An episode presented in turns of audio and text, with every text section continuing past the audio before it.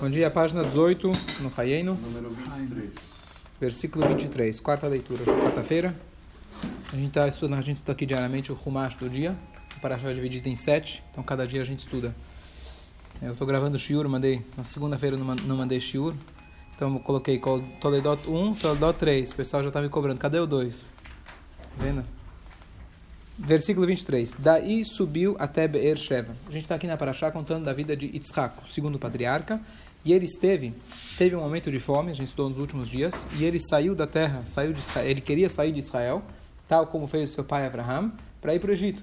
E Deus fala para ele: Teu pai foi para o Egito, mas você não pode ir para o Egito, você é sagrado. Depois que ele foi colocado no Monte Moriá, ele seria ofertado como é, um, um para Deus, então ele se tornou uma chamado uma um, um um carneiro sagrado, um bode sagrado para Deus, como um corban. Então você, para você fora de Israel não funciona. A gente explicou ontem a diferença entre a característica de Abraham, que ele é extremamente expansivo, quanto que a característica de Isaac, ele era mais introvertido.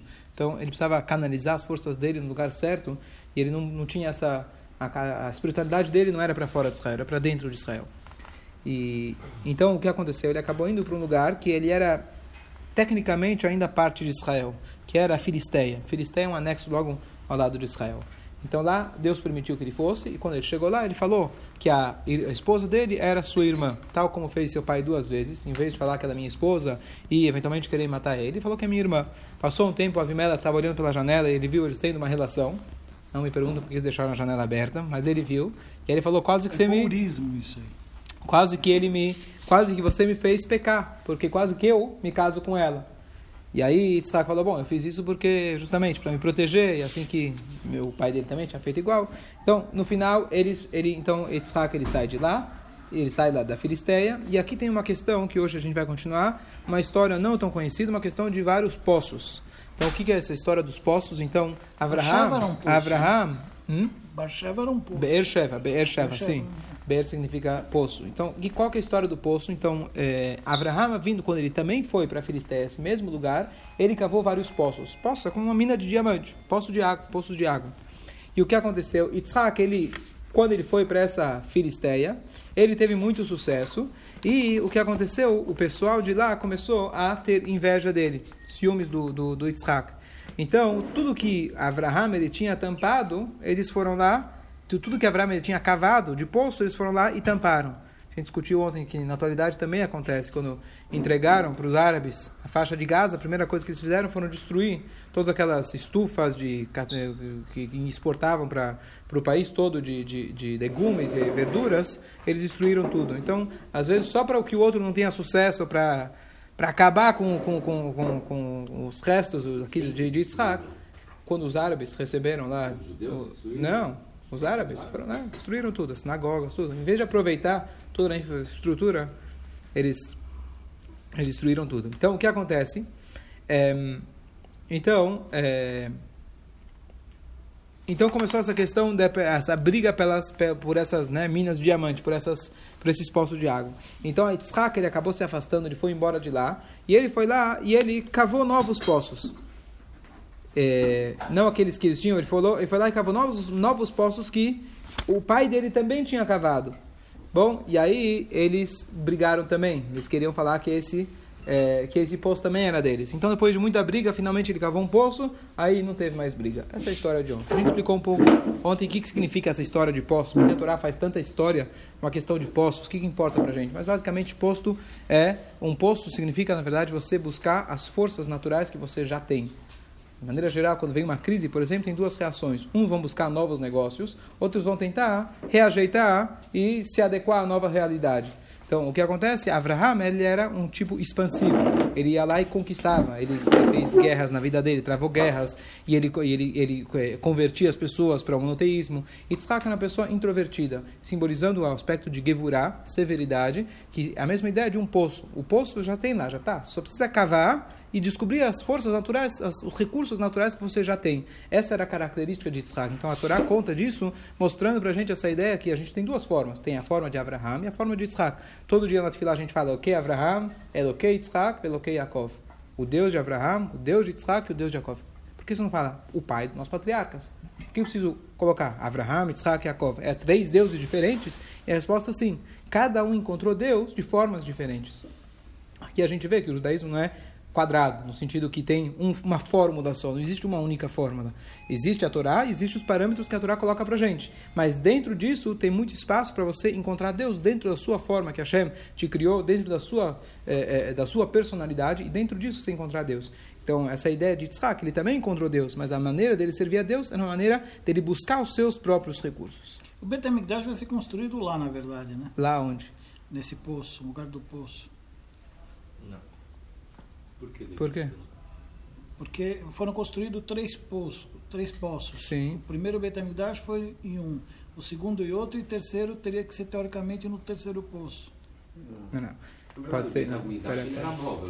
Não, não, não, mas ele está falando do Beit HaMikdash Não, fixo, não. fixo. não. Be'er Sheva é outro lugar, não é Jerusalém. Talvez você, tá, você deu- deve ter lido alguma um coisa. do- Não, não, ele deve ter lido alguma coisa, que imagino que é isso, que a representação desses três poços está representando os três Beit HaMikdash. Pode ser isso. Não conhecia. Mas não que era o lugar exatamente lá. Aqui então, a gente está falando perto da Filisteia. E ah, o Beit HaMikdash foi construído em Jerusalém. Vai ser lá o único lugar único que foi escolhido por Deus em Jerusalém, no Monte Então tem que ser sempre no mesmo lugar. 100%. O terceiro 100%. também. É interessante essa ideia dele, porque dois foram alvos de disputa e, E o terceiro ficou. terceiro ficou. Muito bom. Boa, É, boa. boa analogia. Legal. Você leu isso, imagina. Boa, escolher. É... E é interessante que essa ideia de Yitzhak buscar é, os recursos que você já possui, a ideia, em vez de você buscar coisas novas, isso se vê muito claro no relacionamento dele com o filho que vai aparecer no dia de amanhã, que é o filho Esav. O Esav, ele era perverso. Ele era caçador, pecava e etc. E o Yitzhak insiste que eu quero dar abrahá para ele.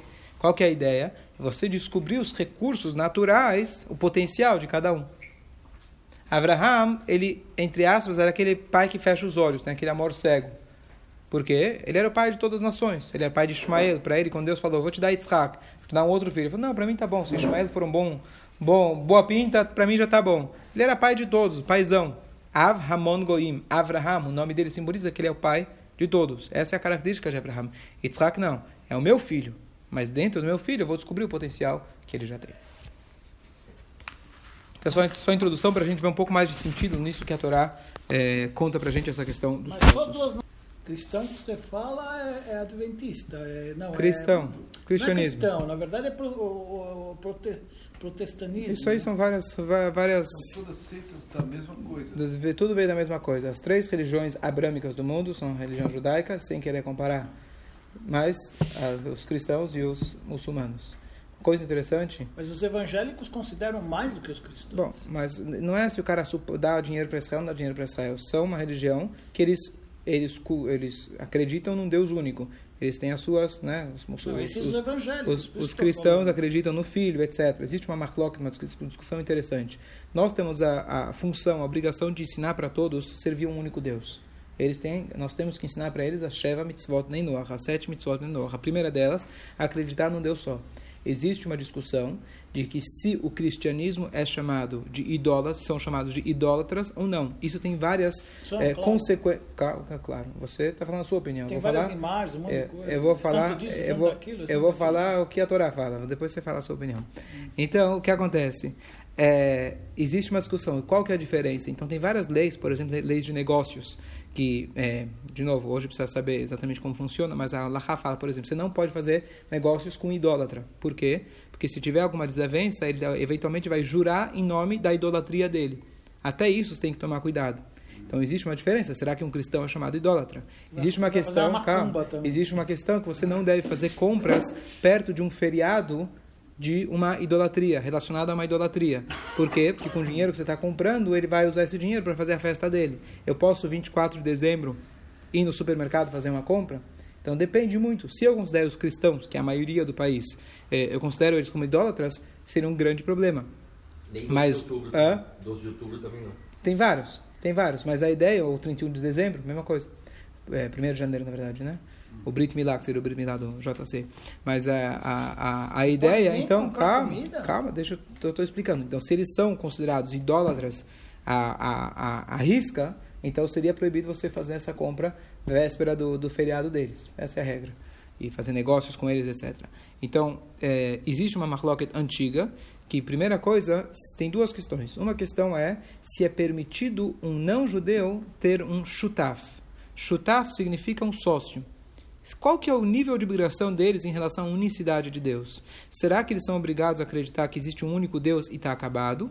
Ou tem opiniões que falam para um não-judeu, óbvio que para um judeu não, certeza absoluta, mas para o nível de fé que é exigido de um não-judeu, se eles acharem que Deus é o principal, ele é o criador, mas ele tem um chutaf, ele tem um assessor, tem opiniões que falam que isso não é idolatria e para eles é permitido deles acreditarem. Óbvio, toda a história de JC é uma farsa, tem um monte de coisas aí, bom, não vou entrar agora, tem bastante igual que escuta minhas aulas. Mas não tem problema. Mas a pessoa, quando estuda e vê, reconhece a verdade, que a verdade única é a Torá. O Novo Testamento não é verdade. Ponto. Mas, será que ele pode acreditar nisso? Será que ele é um idólatra por causa disso ou não? Então tem essa marloca. Número um. E número dois, é, número dois, será que é considerado de fato idolatria? A mesma, na verdade, a mesma ideia. Será que os cristãos são chamados de idolatria?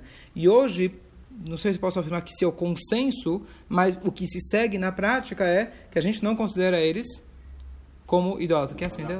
Acho que não. Acho que não está nem aceso lá. Não, porque está tudo. Não, deve ser caiu, caiu mesmo. Ah. Embaixo, embaixo, a última. Do lado esquerdo. Não, não. Não. não isso. isso.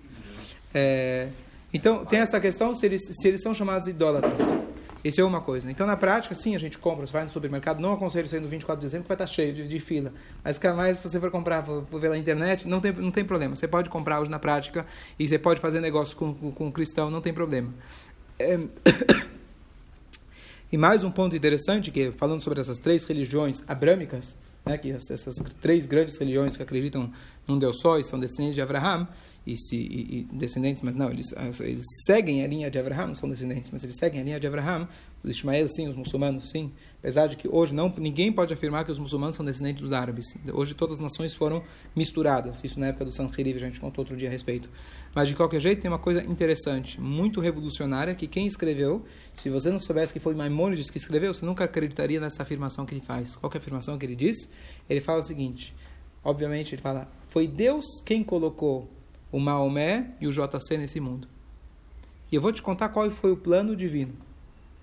Foi com um plano, grande plano e um plano positivo.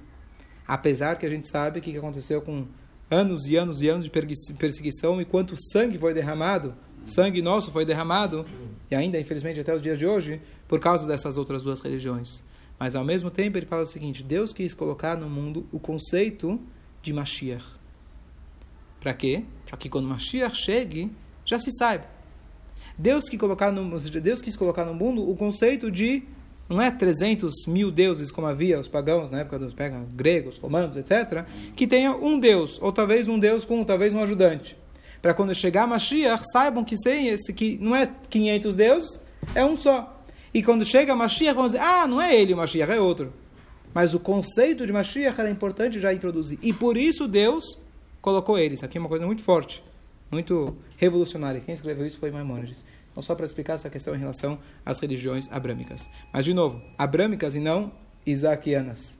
Yitzhak não. Yitzhak ele era focado. Ele não era o pai de todas as nações. Ele era focado e ele focou, inclusive naquele filho, inclusive naquele filho que era perverso, mas ele queria extrair deles o melhor. Aproveitar e contar uma história. Cinco minutos, uma história que eu vi ontem fantástica. Então, só que surgiu a pergunta se um judeu ele deve abrir a loja no dia 25 de dezembro ou não. Eu falei, isso é uma questão, você tem que olhar o mercado e se você puder respeitar seus, seus funcionários, é importante. Então, eu vi uma coisa, uma história fantástica ontem. Precisaria verificar bem os detalhes, mas eu vi uma pessoa confiável. Ele estava falando o seguinte: eu, o rabino que eu escuto o shiur dele, o pai dele era um grande jornalista. Então, ele tinha contato com várias pessoas, etc. Um dia, é, o pai dele teve contato com um cara que não era judeu e ele era ele é um, ele é ele é o, o, o, editor de um dos grandes jornais é, local da cidade de Detroit, Estados Unidos. E o filho contando, ele fala: eu sempre eu sempre fiquei pasmo de que todos a gente sabe que a mídia americana é extremamente contra Israel, extremamente crítica a Israel, sempre. E se você olhar o jornal de Detroit, especificamente, não existem críticas a Israel, praticamente. Não são. E eles têm a maior comunidade islâmica dos Estados Unidos, maior população é, é, é, de muçulmanos dos Estados Unidos. E ele sempre falava, poxa, como que é possível uma coisa dessas? Sempre se questionou isso. De novo, não sei detalhes, quer dizer, não sei afirmar isso, mas ele estava dizendo isso. Então, Aí ele contou que muitos anos depois ele descobriu. Então veio na casa dele, na casa do pai dele, conversar com ele, editor desse, desse jornal. Ele falou: Olha, é, ah, o senhor é rabino, que o pai dele era rabino e religioso e editor do jornal. Aquele Allgemeine Jornal, jornal em Yiddish, para toda aquela população que veio da Europa, ele manteve o jornal em Yiddish, ele era o editor. Uma pessoa muito aberta, conhecia muita gente. Então ele fala: Ó, oh, o senhor é judeu, religioso? Deixa eu te contar uma história, uma experiência que tive uma vez com um rabino. Putz, você já vai você vai ficar pensando, né? Onde eu vou me enfiar? Já vem aquela história, que aquela experiência que ele contou que a mãe dele, ela era uma empregada, servia na casa de, uma, de, de, um, de um rabino. Ele era o único rabino de Detroit. Ele chegou lá muitos e muitos anos antes. Ele nem sabia o nome do rabino. Ela era uma empregada na casa deles. Um belo dia eles saíram para viajar, era em dezembro. E quando eles voltam em casa, eles veem que a casa deles estava toda decorada com luzinhas de 25 de dezembro. A casa inteira. Eles falam, o que, que é isso, né? Eles deram volta no quarteirão, será que a gente errou a casa? Aí eles deram volta volta e falaram, não, é a nossa casa, está aqui é mesmo usar. Assim que ele conta a história, pelo menos. Aí finalmente eles entram, eles não, não entendem o que aconteceu. E a moça de casa, ela fala, olha, Rabino, eu fiquei com muita pena de vocês. Todas as casas aqui na cidade estão decoradas e a de vocês não estava. Eu fui até lá 25 de março lá da, da cidade, comprei e decorei para vocês. Aí o Rabino fala, olha, deixa eu te explicar uma coisa, né? Em Kola Kavod, com todo respeito, a gente não comemora essa data, a gente tem outras formas de comemorar. Tira isso, por favor, só vou te dizer por quê. Porque se hoje passa o presidente da minha sinagoga aqui na frente, ou qualquer congregante da minha sinagoga na minha frente, ou qualquer um, eu Vou perdi meu emprego, eu perdi meu emprego, acabou. Tira agora. Mas eu quero te dizer uma coisa. O homem contando que era mãe, que o rabino falou para a mãe dele, eu quero te falar uma coisa. Eu aprecio tanto o teu gesto. Você pegou dinheiro seu. No seu dinheiro você foi lá e comprou. Você cuida da nossa família com tanto carinho, com tanto cuidado. Toma aqui 100 dólares. Que hoje, como ele falou na época, seria 5 mil dólares. Toma aqui só para uma, uma apreciação, mostrar como a gente. Estou realmente contente pela tua, pela tua atitude. E aí o filho contando, ele falou: Olha, a minha mãe, depois ela saiu daquela casa, mas se estabeleceu um costume que uma vez por ano ela fazia questão ainda de voltar para a casa deles e dos filhos para é, para celebrar um Shabat por ano. Ela ia lá, já sabia as comidas, cozinhava, fazia um Shabat por ano. A minha família com a família dela iam. E isso se continuou por duas ou três, já era a terceira geração já fazendo isso. E, óbvio, os filhos dela, os filhos daquele rabino neto já não são mais tão religiosos assim, mas eles têm a tradição do Shabat e a gente vai uma vez por ano nessa família. Essa é a minha experiência com o rabino que eu tive. Eu quero falar uma coisa. Desde que eu entrei no jornalismo, eu tomei uma decisão, tomei uma decisão que eu nunca vou criticar o país de origem, o país onde mora pessoas igual desse naipe, igual desse tipo de rabino que tratou a minha mãe. E isso eu nunca vou esquecer. Esse é o motivo. E olha, olha que interessante. Uma atitude positiva de mente que se fala que ele que o rabino teve em relação a empregadas não falar empregada que, que né como a gente às vezes pode tratar as pessoas uma atitude ele conseguiu evitar que hoje milhões de pessoas não sei quantas pessoas milhares de pessoas moram lá um e, e um jornal ele é lido por todo por todo mundo e não fala uma crítica pelo contrário a Israel e justamente no lugar mais muçulmano dos Estados Unidos essa é a história então acho que é muito bonita essa essa tem outra história né? você perguntou acho que valia a pena Vamos lá? Bom, quem, eu falei aqui 15 minutos, quem quiser ir, fica à vontade. Mas se quiserem ficar, vamos, vamos lá. Daí subiu até Beer Sheva, versículo 23. Deus apareceu-lhe nessa noite e disse: Eu sou Hashem de teu pai Abraham. Não temas, pois estou contigo. Eu lhe abençoarei e a você farei teus descendentes, e você farei teus descendentes numerosos por causa de meu servo Abraham.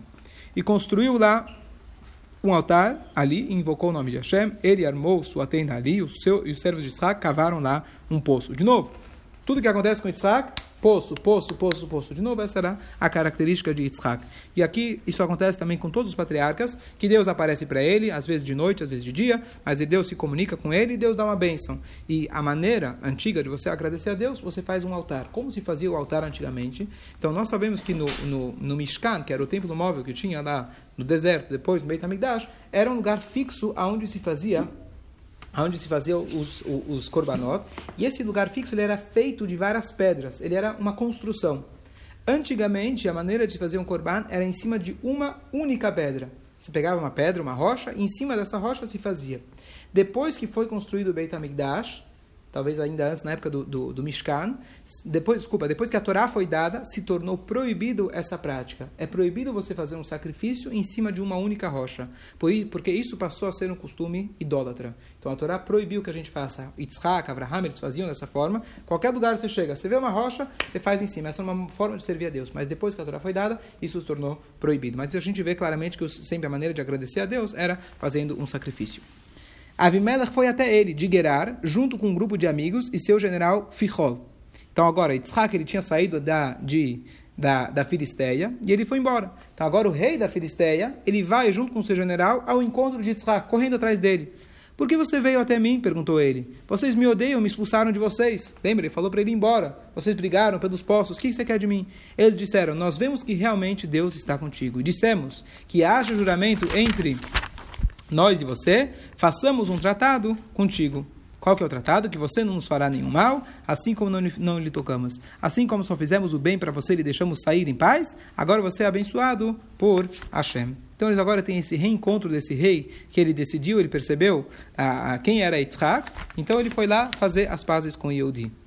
Então aqui tem uma coisa interessante, quer dizer, Yitzhak ele não se, ele não se, ele não se dobrou perante Avimelech, ele foi embora, ele foi embora de lá. E no final das contas, quem precisou vir até ele foi o próprio Avimelech, o rei veio até ele. Ele Mas é precisou. engraçado, né? A versão do Avimelech. Quer dizer, Ele meio. você não nos fará nenhum mal, já que nós... Fomos bonzinhos. É, nós A gente não te matou. Você, nós deixamos você ir em paz.